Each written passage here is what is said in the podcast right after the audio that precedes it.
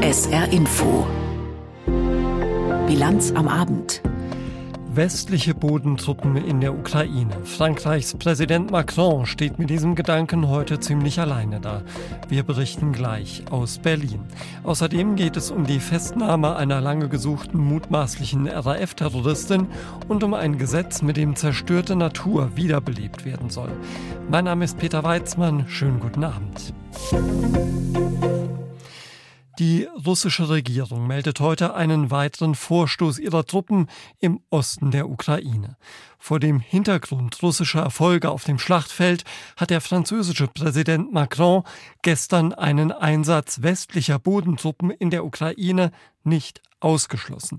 Wir werden alles tun, was nötig ist, damit Russland diesen Krieg nicht gewinnen kann, so Macron. Seitdem sind sehr viele Menschen damit beschäftigt, diese Äußerung wieder einzufangen. Heute etwa Großbritannien, Polen und die NATO als solche. Auch Bundeskanzler Olaf Scholz hat solche Überlegungen kategorisch zurückgewiesen. Kai Clement. Im Kalender von Bundeskanzler Olaf Scholz stehen heute Termine jenseits der großen Bühne. Besuch beim Deutschen Tagebucharchiv in Emmendingen zum Beispiel. Allerdings, wenn der Kanzler nicht zur Weltpolitik kommt, dann kommt sie eben zu ihm. Nach Macrons Gedankenspielen über westliche Truppen für die Ukraine erklärt der Kanzler in den Lärm seines Ortstermins, was für ihn unverrückbar galt und weiter gilt nämlich dass es keine Bodentruppen, keine Soldaten auf ukrainischem Boden geben wird, die von europäischen Staaten oder von NATO-Staaten dorthin geschickt werden geschweige denn deutsche Soldaten. Schließlich gibt es einen fundamentalen Unterschied. Wer Waffen liefert, hilft damit der Ukraine, sich des russischen Angriffs zu erwehren. Wer Soldaten entsendet, wird selbst zur Kriegspartei. Das aber schließt der Kanzler aus. Die Verwunderung über die Macron-Äußerungen geht quer durch Europa, ob in Ungarn, Tschechien und Polen oder im NATO-Hauptquartier. Verteidigungsminister Boris Pistorius gibt auf die Frage nach deutschen Soldaten für die Ukraine eine Basta der Antwort. Ja, das schließe ich aus. Das ist von Anfang an deutsche Position gewesen. Ich bin dem Generalsekretär der NATO dankbar, dass er das heute Morgen auch noch mal in aller Klarheit gesagt hat. Boots on the ground ist keine Option für die Bundesrepublik Deutschland. Wie oft war der Kanzler bei den Ukraine-Debatten ein Getriebener? Man denke nur an den Marschflugkörper Taurus oder den Panzer Leopard. Diesmal aber schließen auch Opposition und Ampelpartner den Einsatz eigener Truppen aus. Das gilt auch für den grünen Europapolitiker Anton Hofreiter, der den Kanzler sonst gerne und oft kritisiert. Klare Worte dagegen in Sachen Bodentruppendebatte. Ich bewerte die als vollkommen unnötig. Das erschreckt nur die Bevölkerung. Und ich würde von Macron erwarten, dass er einfach direkt der Ukraine Ukraine stärker unterstützt. Für die Opposition sieht das CSU-Verteidigungspolitiker Florian Hahn bei Welt TV genauso. In der Tat ist das natürlich weiterhin eine rote Linie, gar keine Frage. Von einer Phantomdebatte spricht SPD-Außenpolitiker Michael Roth. Macron habe den Bogen überspannt, findet CDU-Politikerin Serap Güler. SPD-Fraktionschef Rolf Mützenich schiebt hinterher, Staatskunst besteht nicht in markigen Worten, sondern zeigt sich in konkreter Unterstützung.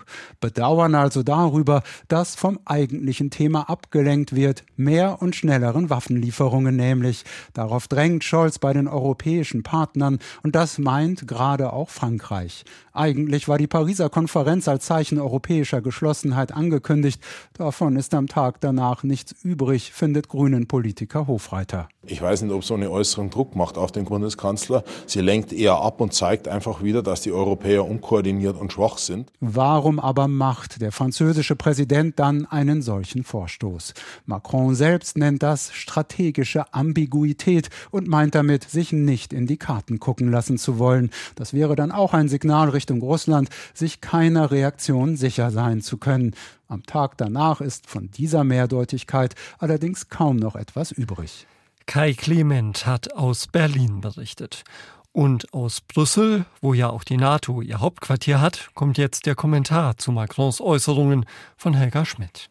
Frankreichs Präsident hat ein Problem. Sein Land rangiert ganz weit hinten in der Liste der Ukraine-Stützer. Frankreich hat wenig Waffen geliefert und auch bei den Finanzhilfen gespart. Bloß hinten liegen in der zweiten Reihe, das passt nicht zu dem Bild, das Emmanuel Macron gern der Weltöffentlichkeit vermitteln will und natürlich auch nicht den eigenen Landsleuten. Macron glaubt immer noch, dass Frankreich eine Großmacht ist. Wie nur ganz wenige beherrscht er die Kunst, zu sich selbst hinaufzublicken, hoch zum Präsidenten, der ganz oben thront über all dem kleinlichen Hickhack um Waffengattungen, womit sich die Deutschen plagen. Stattdessen hält Macron lieber große Reden und spekuliert einfach mal laut in die Öffentlichkeit, dass man außer Waffen ja auch noch Menschen in die Schlacht gegen Putin werfen könnte. Wenn man nur will. Immerhin diesen Vorbehalt hat Macron gestern gemacht und gesagt, dass es für seinen Vorstoß im Moment im Westen noch keinen Konsens gibt. Und das ist der eigentliche Skandal. Dieser Satz, es gebe im Westen noch noch keinen Konsens.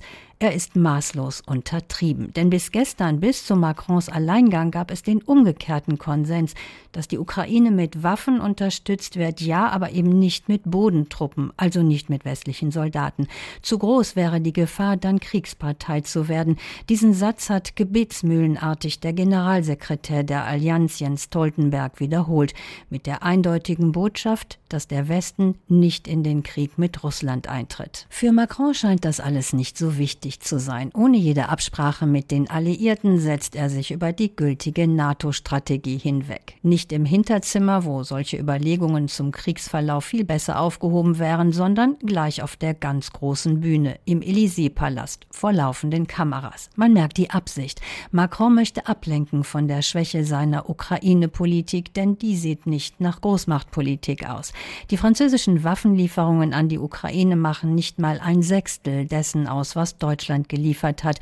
Und weil Macrons Staatsverschuldung beim Rekordwert von fast 100 Prozent der ganzen Wirtschaftskraft angekommen ist, kann Paris für das laufende Jahr nicht mal garantieren, dass die versprochenen drei Milliarden Euro an Kiew auch wirklich überwiesen werden können. Mager also die Bilanz eines Präsidenten, der sich gern als Staatenlenker versteht, der gern auf Augenhöhe spricht mit Joe Biden und früher auch mit Wladimir Putin. Macron muss jetzt erkennen, dass er nur noch einer geschwächten Mittelmacht vorsteht, einem Frankreich, das sich lieber einreihen sollte in die Solidarität mit den alliierten NATO-Partnern die könnten nochmal wichtig werden. Das war die Meinung von Helga Schmidt. Rund anderthalb Wochen nach dem Tod des bekanntesten russischen Oppositionellen Alexei Nawalny in einem Straflager ist heute der bekannte russische Menschenrechtler Alek Orlov zu mehrjähriger Lagerhaft verurteilt worden. Ein Gericht in Moskau befand den 70-jährigen Kriegsgegner der angeblich wiederholten Diskreditierung von Russlands Armee für schuldig. Orlov gilt international schon vor diesem Urteil als politisch Verfolgter. Aus Moskau berichtet Björn Blaschke. Das Urteil zwei Jahre und sechs Monate. Immerhin, die Staatsanwaltschaft hatte noch fünf Monate mehr verlangt. Der russische Menschenrechtsaktivist und Kreml-Kritiker Alek Alov wurde noch im Gerichtssaal festgenommen. Acht Beamte führten den 70-Jährigen ab. Er hatte in seinem Schlusswort vor Gericht vermutet, dass die Strafe etwas Grundsätzliches haben würde. In der Tat werden wir dafür bestraft, dass wir uns erlauben, die Macht zu kritisieren. Im heutigen Russland ist das absolut verboten. Und Alov hat vieles in Russland kritisiert. Er ist Co-Vorsitzender von Memorial. Die 1989 gegründete Menschenrechtsorganisation dokumentierte mehr als 30 Jahre lang die Verbrechen der ehemaligen Sowjetunion in der Zeit des Kommunismus. Die russischen Behörden lösten Memorial im Dezember 2021 auf. Nur ein Jahr später wurde die Organisation mit dem Friedensnobelpreis ausgezeichnet und Arlov veröffentlichte einen Artikel in Frankreich. In dem Beitrag prangerte er an, dass ukrainische Zivilisten massenhaft getötet würden im Zuge der in Russland sogenannten militärischen Spezialoperation. Deshalb wurde Arlov im vergangenen Jahr wegen wiederholter Diskreditierung der russischen Armee mit einer Geldstrafe belegt. Im Dezember annullierte ein Gericht das Urteil und verwies den Fall zurück an die Staatsanwaltschaft. So wurde der Weg frei für den neuen Prozess gegen Alov. Das ist Willkür, getarnt als formelle Einhaltung einiger pseudolegaler Verfahren. Bisher war Alov einer der wenigen russischen Oppositionellen, die nicht im Gefängnis sitzen oder im Exil sind. Nicht nur öffentliche Kritik ist verboten, sondern auch jede unabhängige Beurteilung. Für Handlungen, die scheinbar überhaupt nichts mit Politik oder Kritik an den Behörden zu tun haben, kann eine Bestrafung folgen. Es gibt keinen Bereich der Kunst, in dem freie künstlerische Ausdrucksformen möglich sind. Es gibt keine freien akademischen Geisteswissenschaften und es gibt kein Privatleben mehr. Alov nutzte sein Schlusswort in dem jetzt zu Ende gegangenen Verfahren auch dazu, an den kürzlich unter ungeklärten Umständen verstorbenen Alexei Nawalny zu erinnern und all jene zu würdigen, die um ihn trauern. In den zurückliegenden Tagen wurden Menschen festgenommen, bestraft oder sogar eingesperrt, nur weil sie zu den Denkmälern für die Opfer politischer Repression kamen um den ermordeten Alexei Nawalny zu ehren, einen wunderbaren, mutigen, ehrlichen Menschen, der unter unglaublich schwierigen Bedingungen nicht den Optimismus verlor und den Glauben an die Zukunft unseres Landes. Alov kann versuchen, das jetzt gegen ihn verhängte Urteil anzufechten. Wie aussichtsreich eine Revision ist, ist fraglich. Der tödliche Sprengstoffanschlag auf Deutsche Bank-Chef Herrhausen im Jahr 1989 und der Mord an Treuhandchef Rohwedder 1991. Das sind die letzten im bundesweiten Gedächtnis gebliebenen Taten der RAF, der sogenannten dritten Generation der Terrorgruppe. Eine aus dieser Generation soll Daniela Klette sein. Sie stand mit dem Hinweis gefährlich weit oben auf der Liste der meistgesuchten Menschen Europas. Gestern ist Klette nun in Berlin festgenommen worden. Die Ermittler hatten den Fahndungsdruck zuletzt deutlich erhöht. Sie haben nämlich befürchtet, dass Klette und ihren zwei mutmaßlichen Komplizen allmählich das Geld ausgeht und bald wieder schwer bewaffnete Überfälle mit Panzerfäusten oder Maschinengewehren zu erwarten seien. Zum Ermittlungserfolg und den Hintergründen Helmut Eickhoff. Die jahrelange Fahndung führte gestern endlich zum Erfolg. Zielfahnder aus Niedersachsen konnten Daniela Klette festnehmen. Ein Hinweis aus der Bevölkerung habe geholfen, so der Präsident des Niedersächsischen Landeskriminalamtes Frido de Vries. Eingegangen ist der Hinweis bei uns im November 2023. Es stellte sich aber heraus, dass aus dem Hinweis eine echte Spur wurde. Gemeinsam mit dem Bundeskriminalamt und der Polizei Berlin haben wir seit November verschiedene polizeiliche Maßnahmen umgesetzt, die uns schließlich zu der Überzeugung gelangen ließ, dass es sich bei der Frau um eines der drei wegen verschiedener Raubtaten und versuchten Mordes gesuchten mutmaßlichen ehemaligen RAF-Mitgliedern handelt. Widerstand habe Klette bei der Verhaftung in Berlin nicht geleistet. Die Ermittler durchsuchten in der Folge die Wohnung und fanden zwar keine Waffe, aber zwei Magazine, einer Pistole und Patronen. Daniela Klette gilt als Teil eines Trios. Die beiden anderen Mitglieder sind Ernst Volker Staub und Burkhard Garweg. Sie alle sollen der sogenannten dritten Generation der RAF angehören. Die Staatsanwaltschaft Pferden ermittelt gegen die drei wegen versuchten Mordes und schwerer Raubüberfälle. Zuletzt soll das Trio im Juni 2000 2016 in der Nähe von Braunschweig mit Panzerfaust und Sturmgewehr einen Geldtransporter überfallen und mehr als 600.000 Euro erbeutet haben. Niedersachsens SPD-Innenministerin Daniela Behrens ist froh über den Fahndungserfolg. Diese Festnahme heute ist ein Meisterstück der gemeinsamen Arbeit von Landeskriminalamt Niedersachsen und der Staatsanwaltschaft Pferden. Äh, und dieses Meisterstück ist auch deswegen sehr besonders, weil man nicht aufgegeben hat, in diesem Thema zu arbeiten, wo sich andere vielleicht schon gar nicht mehr so sehr für interessiert haben. Klette befindet sich mittlerweile in U-Haft. Jahrzehntelang war sie abgetaucht. Wie das gelingen konnte und welche Unterstützer sie möglicherweise hatte, ist laut des Leiters der Staatsanwaltschaft Verden Clemens Eimterbäumer noch unklar. Sie müssen dabei berücksichtigen, dass wir zum jetzigen Zeitpunkt ja noch nicht mal wissen, wo die sich in den letzten Jahren aufgehalten hat, ob das überhaupt Deutschland war, welche Stadt. Und wenn Sie das alles in Betracht ziehen, dann werden Sie verstehen, dass wir auch nicht irgendwelche Auskünfte im Augenblick dazu geben können oder auch Anhaltspunkt dafür haben, wer sie unterstützt haben könnten, wenn wir noch nicht mal wissen, wo sie sich aufgehalten hat. Die Ermittler hoffen sich nun natürlich Hinweise auf die beiden anderen Gesuchten, Garwig und Staub. Vielleicht ist einer von beiden sogar schon gefasst, denn im Zuge der Ermittlungen hat es jetzt eine zweite Festnahme gegeben, sagt LKA-Chef de Vries. Deren Identität wir aber noch prüfen. Wir können nicht zum jetzigen Zeitpunkt sagen, um, welche, um wen es sich handelt. Sie ist männlich und sie ist auch in dem äh, gesuchten Alterssegment. Wir haben durch die weiteren Ermittlungsansätze den Hinweis auf diese Person erlangt. Möglicherweise also ein Doppelerfolg, das muss ich aber noch herausstellen. Über die Festnahme der mutmaßlichen RAF-Terroristin Daniela Klette hat Helmut Eickhoff berichtet, hier in der SA Info Bilanz am Abend. Das umstrittene EU-Renaturierungsgesetz kommt. Was es damit auf sich hat und warum es so umstritten ist, darüber berichten wir gleich. Jetzt haben wir erstmal Meldungen in Kürze für Sie mit Denise Friemann. Am Oberlandesgericht Koblenz hat der zweite Prozess um den tödlichen Brandanschlag auf eine Flüchtlingsunterkunft 1991 in Saarlouis begonnen. Damals war der Ghanaer Samuel Jeboa getötet worden. Dieses Mal steht der damalige Chef der Saarlouier Neonazi-Szene Peter St. vor Gericht. Der Generalbundesanwalt wirft dem heute 55-Jährigen Beihilfe zum Mord vor.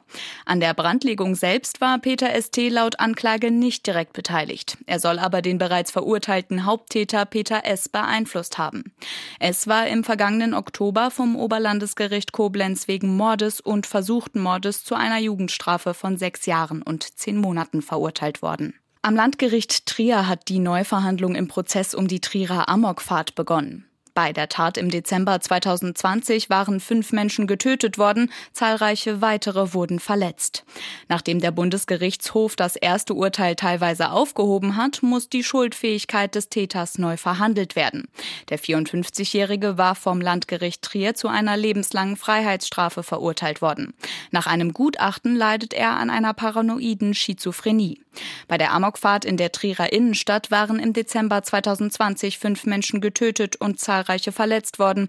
Am Vormittag wurde bekannt, dass ein Mann, der damals lebensgefährlich verletzt wurde, in der vergangenen Nacht gestorben ist. Beim Turnverein Homburg gibt es eine juristische Auseinandersetzung. Schatzmeister Heribert Reinhardt hat wegen des Verdachts auf Betrug, Steuerhinterziehung und Untreue Strafanzeige erstattet, und zwar gegen den kommissarischen ersten Vorsitzenden Rüdiger Schneidewind und andere Personen aus dem Verein. Dies hat Reinhardt in einem offenen Brief den Vereinsmitgliedern und der Presse mitgeteilt. Die Gegenseite bestreitet die darin erhobenen Vorwürfe. Der zweite Vorsitzende des TV Homburg, Jörg Ecker, bestätigte dem SR, man habe eine Unterlassungsklage gegen Reinhardt auf den Weg gebracht. Darüber hinaus sei gegen den Schatzmeister ein Vereinsausschlussverfahren eingeleitet worden. Für den Export von Plastikmüll aus der EU gelten künftig strengere Vorschriften. Das EU-Parlament stimmte heute für ein entsprechendes Gesetz. Demnach dürfen EU-Staaten wiederverwertbare Abfälle wie Plastikmüll nur noch in Länder bringen, in denen bei der Verarbeitung umwelt- und arbeitsrechtliche Standards eingehalten werden. Die neuen Vorschriften gelten aber voraussichtlich erst ab Herbst 2026. Die deutsch-türkische Fluggesellschaft Sun Express bietet zusätzliche Flüge von Saarbrücken-Ensheim nach Antalya an. Flughafengeschäftsführer Schuck teilte mit, Grund sei die hohe Nachfrage. SunExpress fliege deshalb bis zum 18. November siebenmal pro Woche nach Antalya und damit über den Sommerflugplan hinaus. Die Vorwahlen in den USA waren bislang die erwartet langweilige Veranstaltung, zumindest was die Ergebnisse angeht.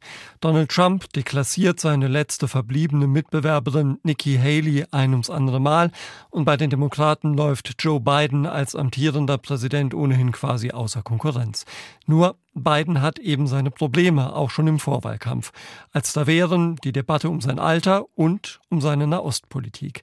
Die könnte bei der heutigen Vorwahl in Michigan eine besondere Rolle spielen, wie Sebastian Hesse berichtet. Bei der eigentlichen Präsidentschaftswahl im November kommt dem Wechselwählerstaat Michigan möglicherweise eine entscheidende Bedeutung zu. Insofern ist die heutige Vorwahl, obwohl sie kaum Auswirkungen auf die Kandidatenkür haben dürfte, ein Stimmungsbarometer. Vor allem für Joe Biden, den voraussichtlichen Kandidaten der Demokraten.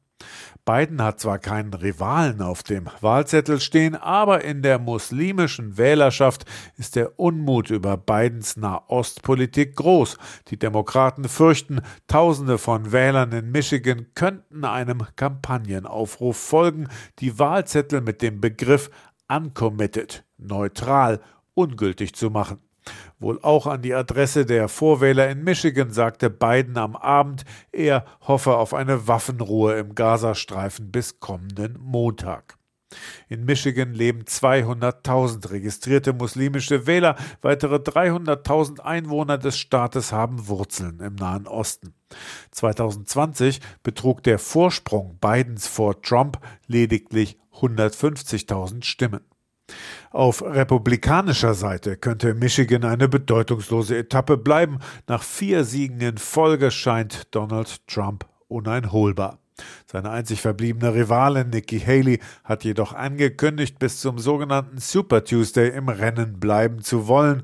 Am 5. März wird in 15 Bundesstaaten gleichzeitig abgestimmt zerstörte Natur wiederherstellen. Das ist das Kernanliegen des EU-Renaturierungsgesetzes. Dem hat das Parlament heute zugestimmt, trotz heftiger Gegenwehr, beispielsweise von Landwirten. Die hatten sich ja noch gestern direkt in Brüssel teils gewalttätige Auseinandersetzungen mit der Polizei geliefert.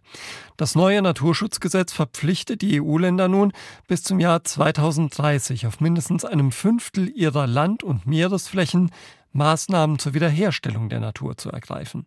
Eine Verpflichtung, die auch im Parlament heute viele Gegner hatte. Thomas Speckhofen. Die Spannung war in Straßburg mit Händen zu greifen. Die Abstimmung ist geschlossen.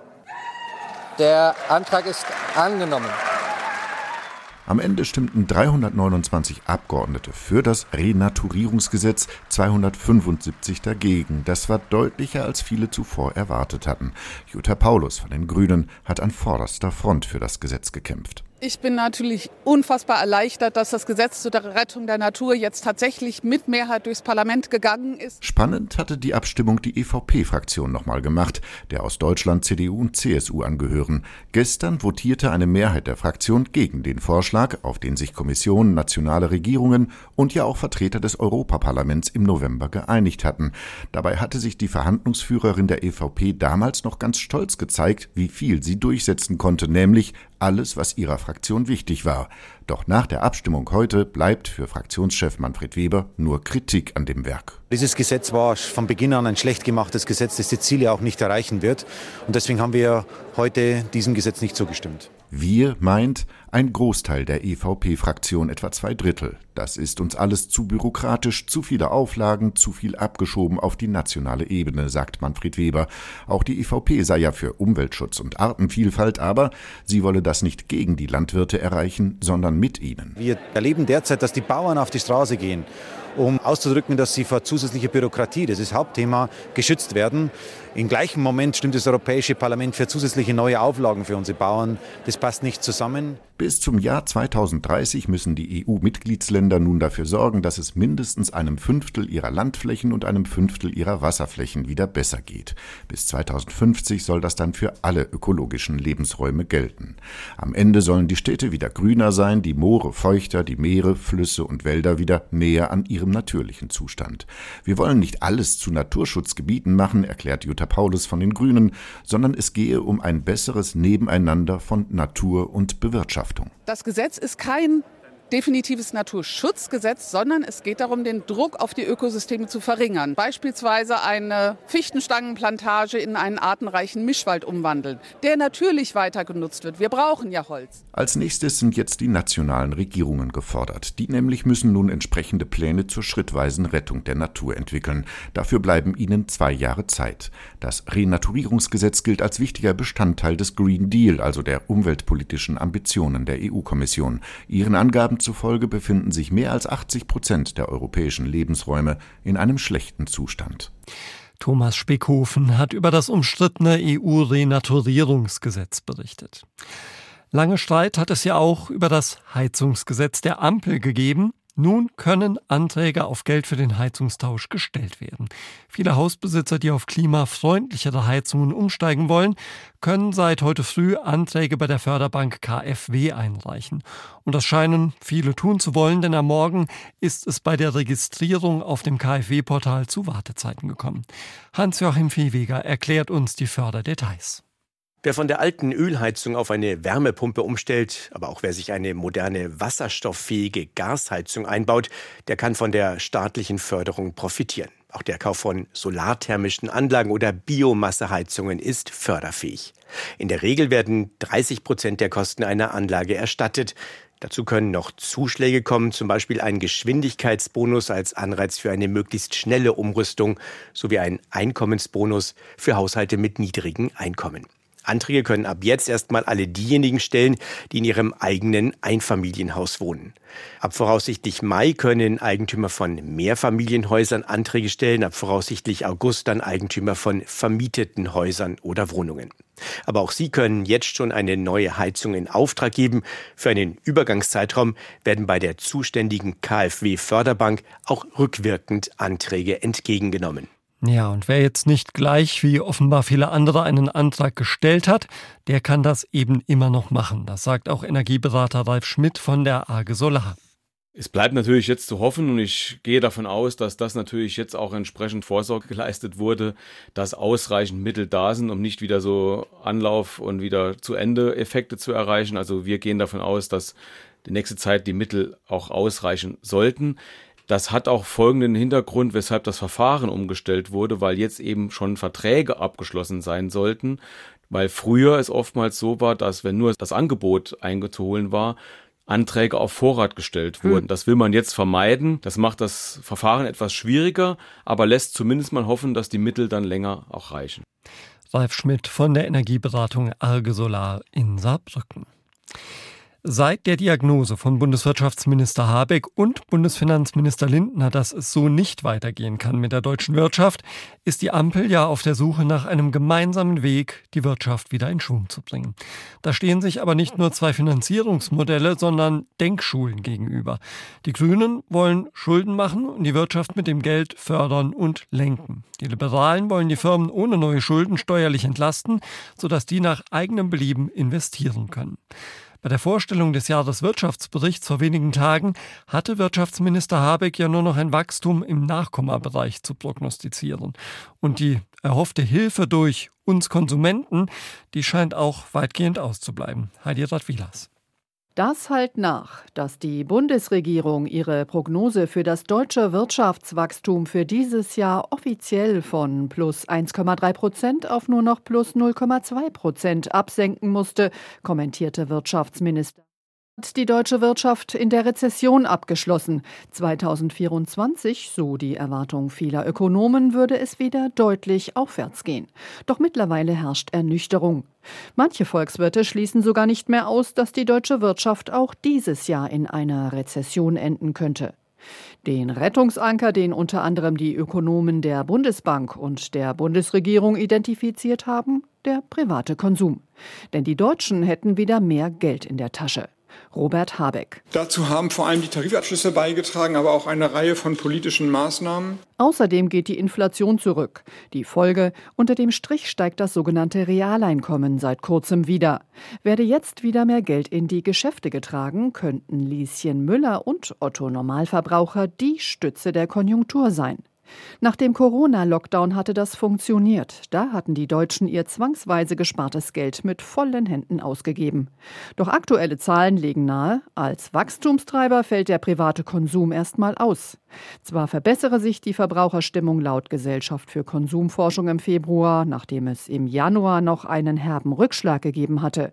Aber der Zuwachs ist minimal, fast nicht der Rede wert. Chris Oliver Schickentanz von Capital Vermögensmanagement glaubt deshalb nicht, dass der private Konsum es derzeit rausreißen kann, unter anderem wegen der gestiegenen Zinsen. Das heißt, äh, dieses schöne Phänomen, was uns über lange Jahre auch einen ordentlichen Konsum beschert hat, Buy Now, Pay Later, kaufe jetzt und äh, finanziere das Ganze, das kostet mittlerweile richtig Geld. Außerdem blieben die Probleme der Wirtschaft den meisten Deutschen natürlich nicht verborgen dann machen sich viele Menschen natürlich auch Sorgen um ihren zukünftigen Arbeitsplatz und das reizt natürlich auch nicht gerade, mehr zu konsumieren. Das unterstreicht die GfK-Analyse des Konsumklimas. Zwar rechnen viele Befragte damit, dass sich ihr Einkommen positiv entwickeln wird, aber deshalb neue Dinge anschaffen wollen sich nur wenige. Stattdessen wird noch mehr gespart. Eine höhere Sparneigung gab es laut GfK zuletzt nur in Zeiten der Wirtschafts- und Finanzkrise von 2008.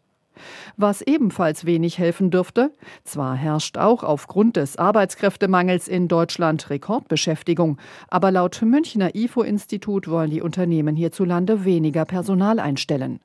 Auch der Abbau von Arbeitsplätzen sei für viele nicht mehr ausgeschlossen. Rolf Birkel vom Nürnberg Institut für Marktentscheidung meint, die Konsumenten seien stark verunsichert. Mit einer raschen Erholung der Konsumkonjunktur sei nicht zu rechnen. Heidi Radwilas hat berichtet. Fehlt uns noch Der Blick auf das Wetter im Saarland. Am Abend und in der Nacht ist es höchstens leicht bewölkt und trocken. Nachts geht es mit den Temperaturen runter bei dem klaren Himmel auf plus zwei bis minus zwei Grad. Morgen am Mittwoch ist es zunächst teilweise trüb. Im Tagesverlauf gibt es aber viel Sonnenschein und es bleibt trocken. Höchstwerte morgen neun bis 13 Grad. Auch am Donnerstag viel Sonnenschein. Gegen Abend dann dichte Wolken, aber noch trocken. Maximal 10 bis 14 Grad.